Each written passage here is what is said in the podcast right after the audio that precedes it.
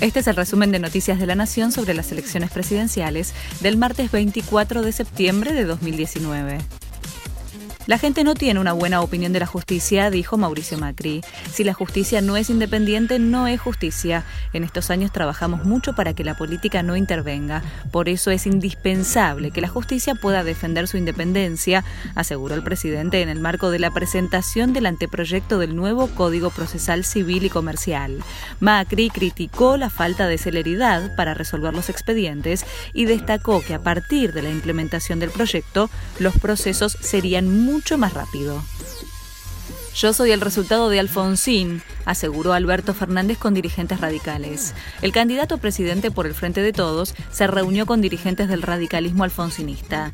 Siempre puso a la política en el mejor de los lugares y siempre respondió con política a cada desafío, dijo Fernández sobre la figura del expresidente Raúl Alfonsín.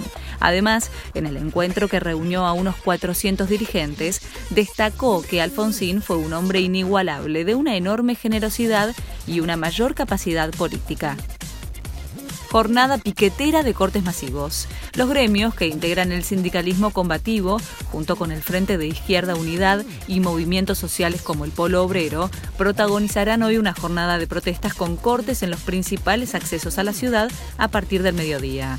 Reclaman un paro con movilización de la CGT por 36 horas como respuesta a la profundización de la crisis económica desatada tras las PASO.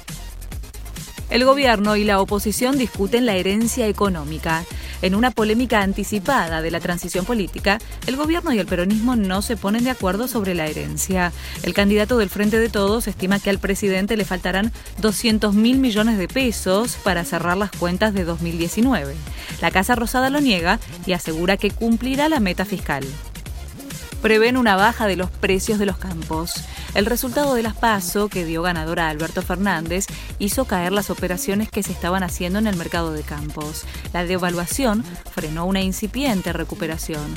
Las restricciones del Banco Central en materia cambiaria afectaron la dinámica de la actividad y los precios de la tierra se encaminan hacia una baja, si bien todavía no se conoce en qué porcentaje.